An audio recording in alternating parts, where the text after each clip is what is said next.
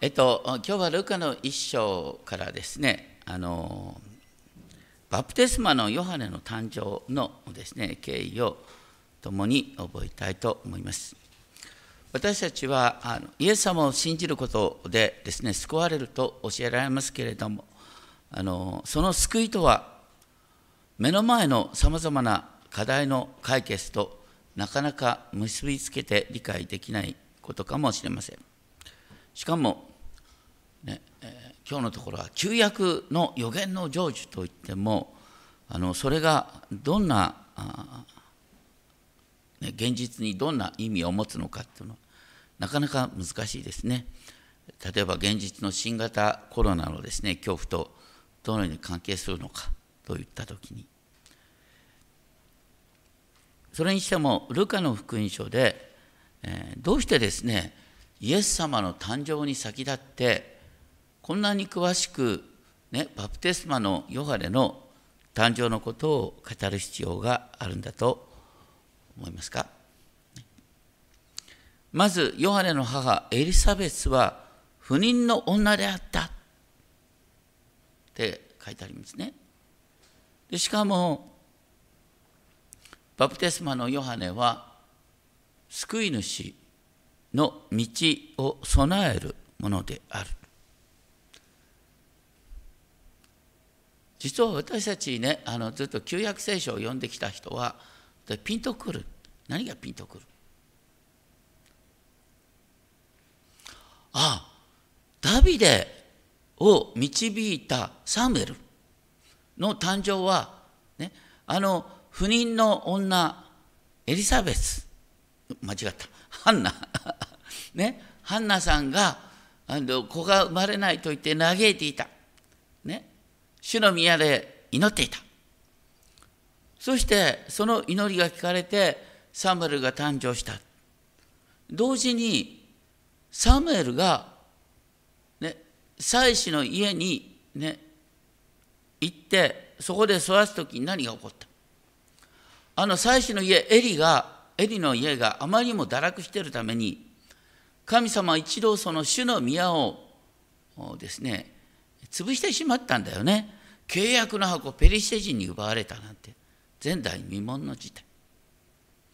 でバプテスマのヨハネもさあの妻子の家に生まれたのにどうしたの後でね神殿全く無視してですさあのヨルダン川でバプテスマを授けたりなんかして何が妻子の家の子なのかってね不思議な流れになってきますよね。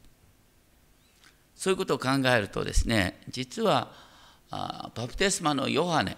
の話とサムエル記のサムエルの話っていうのはよくつながってくる。そうすると意味がわかるということですね。でザカリアとその妻エリザベスは6節2人とも神の前に正しい人。で主のすべての命令と掟を落ち度なく行っていた。とにかく結果が出るか出ないかということよりも日々の生活を主の前に誠実に行う人であった。そういう中で、このザカリアが、ね、実はその祭司であってもね、そう簡単に、あの光沢、主の神殿に入って光沢という働きに就くことができない。これは祭司がですね、あの一生の間一回できるかできないかっていう奉仕である。その奉仕をしてる時になんとですね主の使いがこう焚いてる最中のザカリアのねここの祭壇の右に立ったっていうんですね。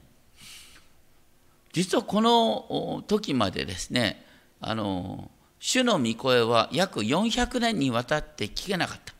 マラキ以降ですね、予言が与えていたんです。まさに、今新しい時代が始まろうとする。なぜなら、この時のエルサレム神殿っていうのは、あの、敷地だけは大きいんですよ。あの、ソロモンの神殿の数倍あるという敷地なんですね。ところが、あの肝心の契約の箱が入ってないんですよ。だから、主の栄光はその輝く神殿の中に見ることができなかった。ところが今、主の使いが現れてザカリアに語りかけた。新しい時代の到来を意味します。で、14節あ13節、14節ですね。見つかいはザカリアに言う。あなたの願いが聞き入れられた。一つは、ね、個人的な願いとして祭祀の跡継ぎが生まれるってこと。もう一つは何よりも大切。神殿に主の栄光が戻り、ダビデ王国が復興するっていうですね、そういう願いが成就するっていうことなんですね。そして、今、エリザベスかからですね、生まれる子はですね、あなたにとってあふれるばかりの喜びとなり、多くの人もその誕生を喜ぶ。でこの子は母の胎にいる時から精霊に満たされる。まさにね、母の胎にいる時から精霊に満たされるっていうのは本当にこれ一方的にその人の功績だとかねお母さんの功績とかいうよりはまさに神の選びの問題ですね。でその人はどうするかというと、ね、彼はエリアの霊と力で主に先立って歩む。旧約聖書の一番最後に何書いてありましたか？旧約聖書の一番最後。さっき読んだ箇所なんですね。マラキ書の最後に書いてあるのは、主の大いなる恐るべき日が来る前に、主は預言者エリアを使わすとおっしゃってた。預言者エリアが現れて初めて、救い主の到来の動きが始まるんです。そして、預言者エリアが再び現れる時に何をするかというと、彼は父の心を子に向けさせる。家庭の回復が行われるんですね。サムエルもダビデも子育てにおいては失敗したんですね。ところが、この新たに現れるバプテスマのヨハネは家庭の回復を指導するという話になってくる。そして17節彼は不従順な者たちを義人の思いに立ち返らせ。だから神を知らない者神に逆らっている者が神に立ち返るように導くんだ。そして整えられた民を用意する。誰の民かっていうと主のため。また救い主のために整えられた民を用意する。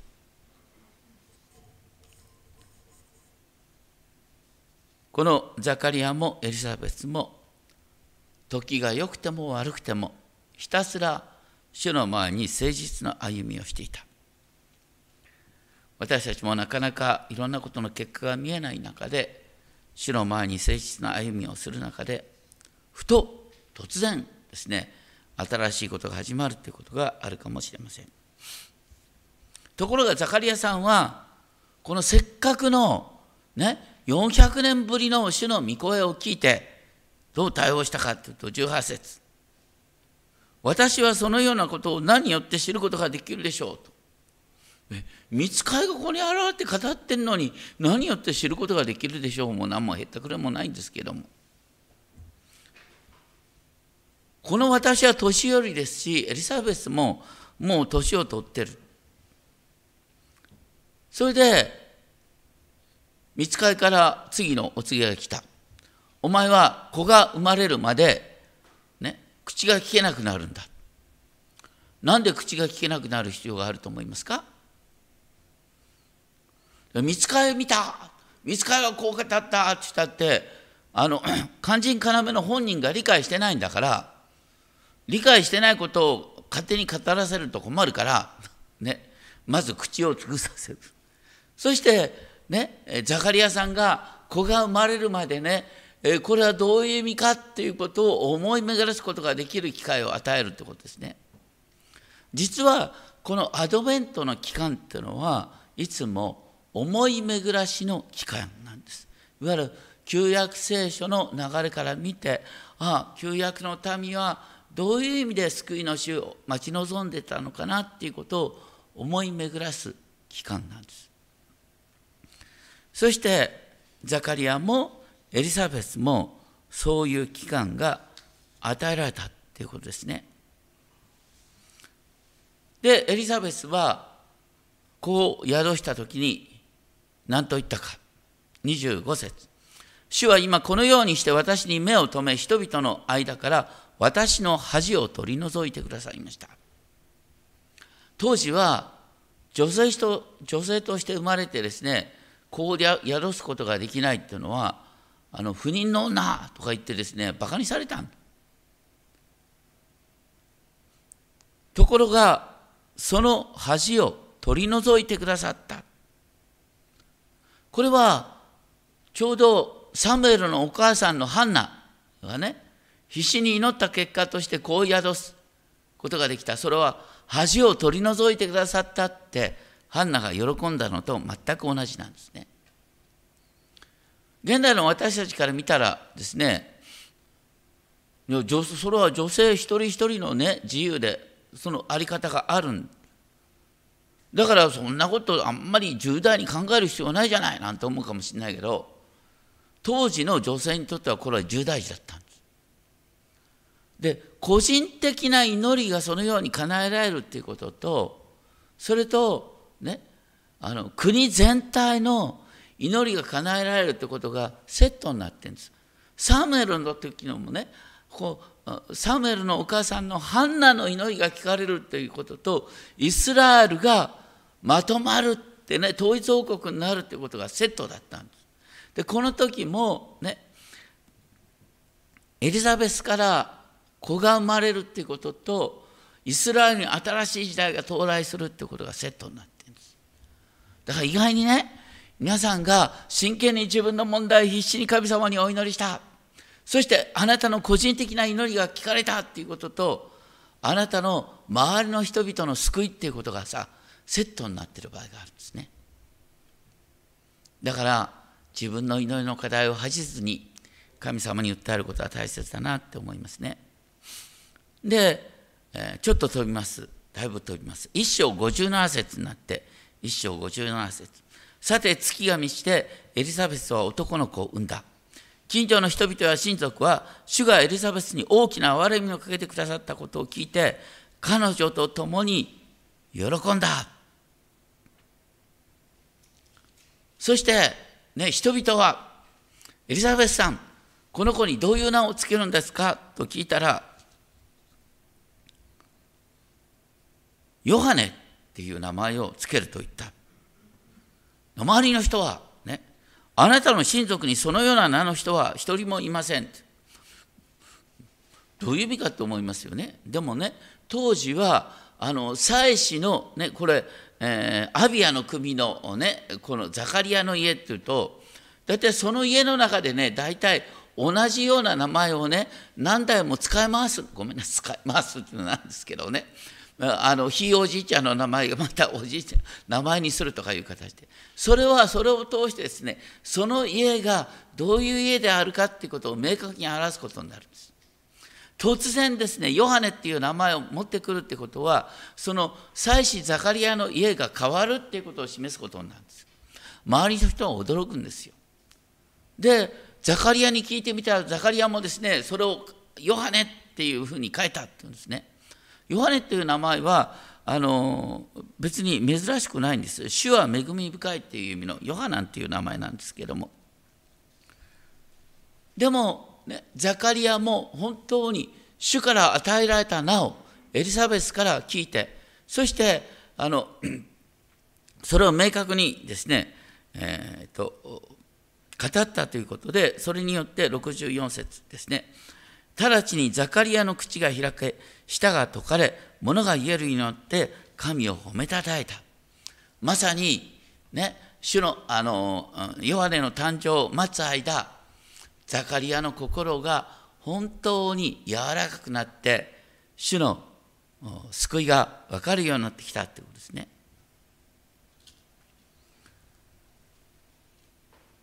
私たちもですねあの本当に突然、ね、神様が新しいことをしてくれるっていう場合があります。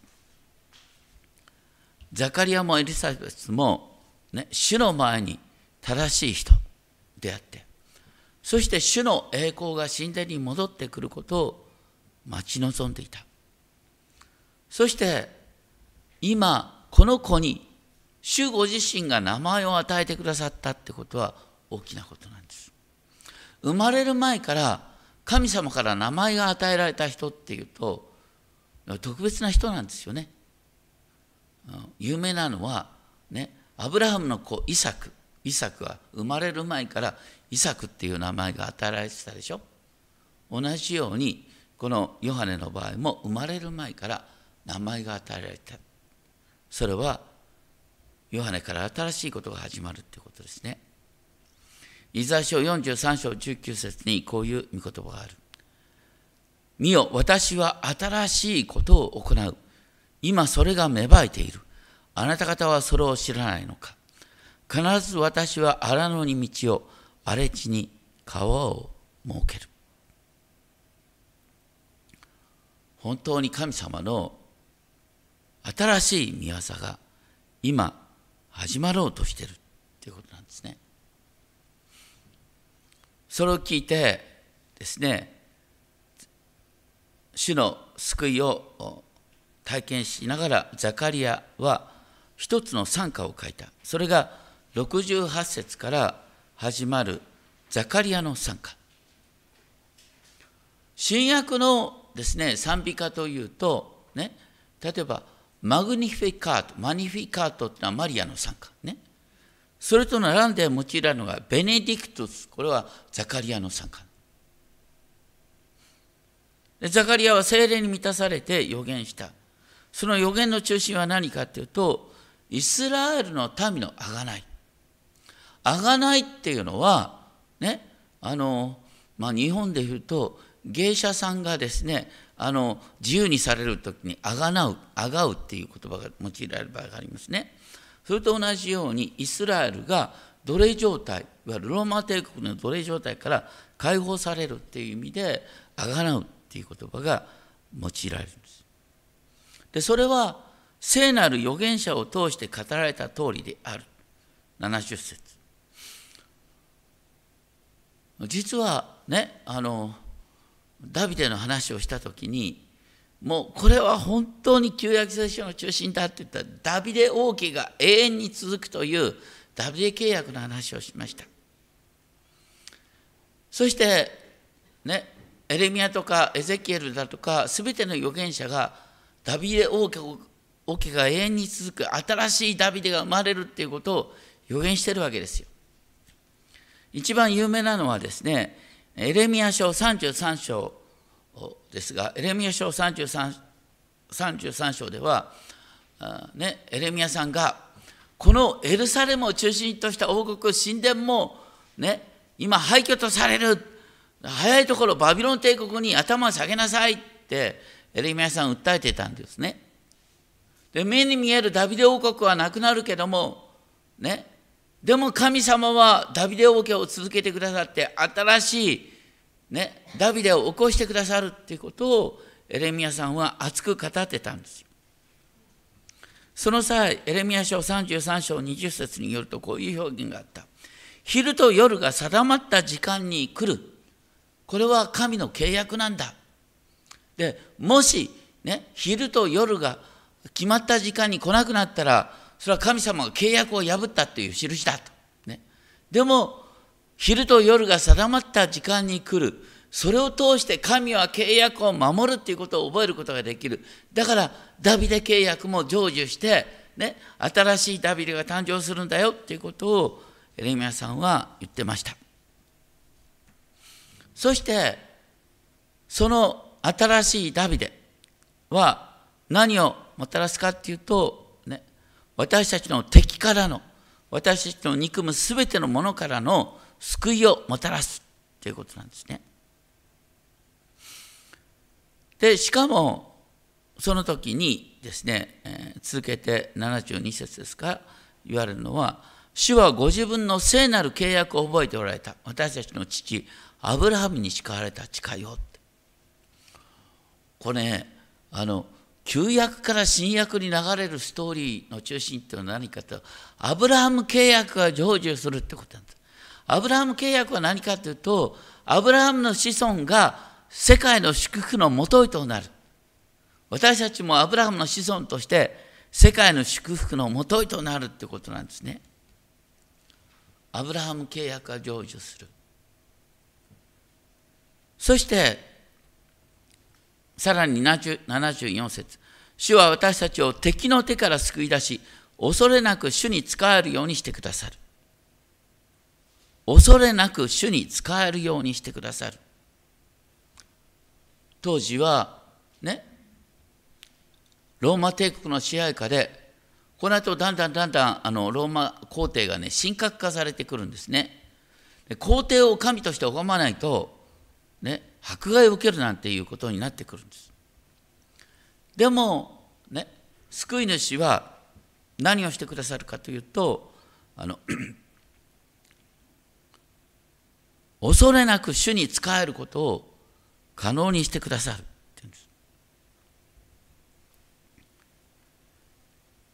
それにしてもじゃあねあのヨハネ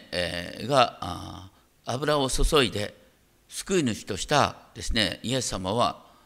どういう救いをもたらしたの？そういう、ね、人々が期待するですね、えーと、ローマ帝国の解放をもたらしたかっていうとそうじゃないんですね。何をもたらした？と今年ですねあの私が出させていただいたですねあの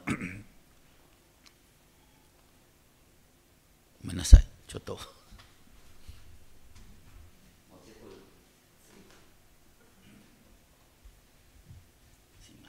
自分の本のタイトル忘れてるのけしからん。恐怖からの解放者イエス。恐怖からの解放者イエス。ね。これはヘブル書の、あのー、解説なんですけれどもこの恐怖からの解放者イエスで下に帯でですね死の恐怖への勝利ってありますでしょ。この中心的な御言葉は何かというとヘブル書の2章の14節15節なんですね。ヘブル書2章14節15節このように訳すことができるんですけれども子たちが皆血と肉を持っているのでイエスもまた同じようにそれらものをお持ちになりました何かというとね人間が血と肉を持つ体であるだから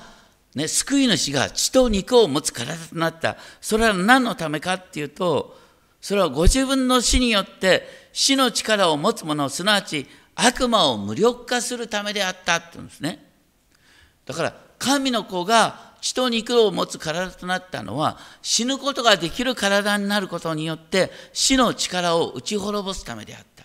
そして私たちは、その死の恐怖の奴隷状態から解放されるっていう話なんですよ。これがイエス様がもたらした救いなんだね。で、イエス様は、あの、なんだ、ローマ帝国の迫害が激しい中でさ、右の方を打たれたら左の方を向けなさいとか言われてね、このことやったらどうなるんだよと思ったら、300年経って、ローマ皇帝自らが、ね、イエス様の前に、ね、復活のイエス様の前にひざまずくようになったんでしょ？なんで変わったんですか？それは、ね、当時の人々をいつもローマ帝国の剣の脅しに怯えながら生きてたんですよ。でもクリスチャンはもう永遠の命を与えられて剣の脅しに動じなくなっていったいやそれは多少は動じますよ。でもね本当にイエス様にある永遠の命を失いたくないからどんなに迫害を受けてもねイエス様を信じ続けることができた。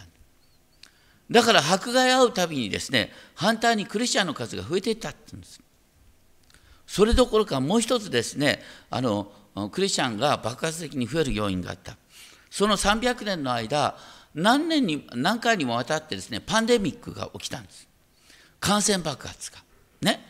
で、その時に、えー、世の人々はどうしたかっていうとさ、あ感染者が起きたらそういうその感染者をねあの家の外に放り出したんですよ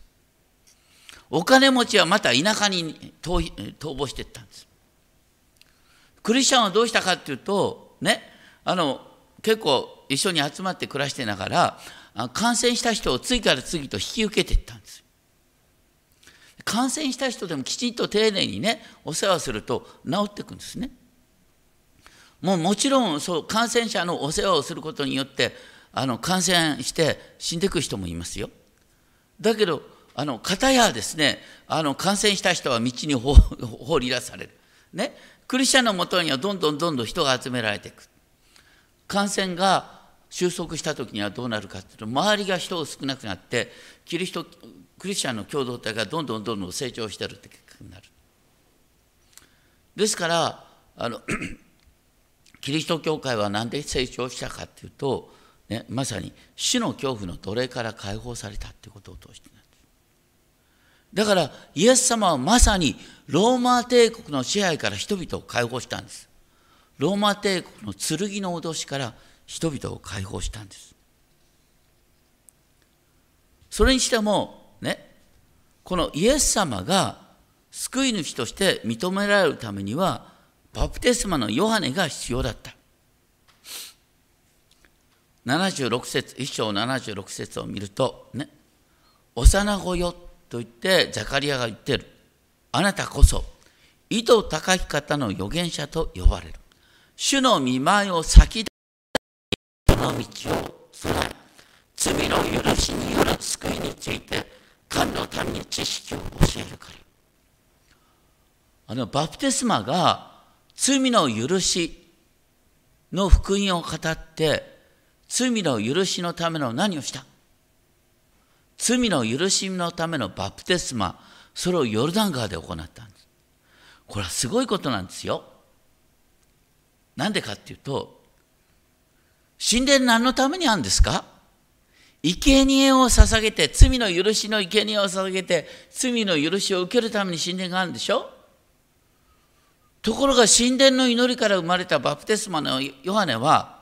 その神殿を無視してヨルダン川に行ってバプテスマを受けようっていう運動をしたんですよ。だから神殿に対する対抗運動みたいなもんだよ。これね普通の人がやったら大変なんだよ。だけどバプテスマのヨハネは奇跡的な環境であるってことをみんな知ってんだよ。ヨハネは特別な人だってみんな知ってるんです神殿の祈りから生まれた人だってみんな知ってるんですよ。だからヨハネがやったらそれはね真っ向からみんな反対できないんだよ。そしてそのヨハネがイエスこそがダビデの子であるっていうことを宣言したそしてイエスにあのバプテスマを授けたこれは油注ぐっていうこと王としての。だからイエス様の公の働きはヨハネからバプテスマを受けたところが始まるんですよ。要するに新しいダビデとして王位についたっていう意味なんですね。そうするとバプテスマのヨハネの誕生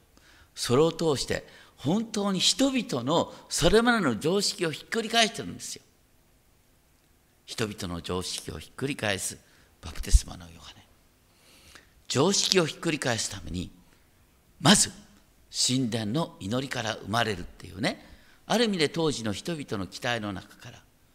そしてそこから新しい動きが始まったっていうことを覚えたいと思います。お祈りをしましょう。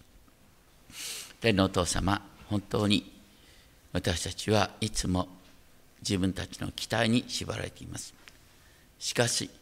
イエス様の救いそれは私たちの期待を大きく超えるものでした。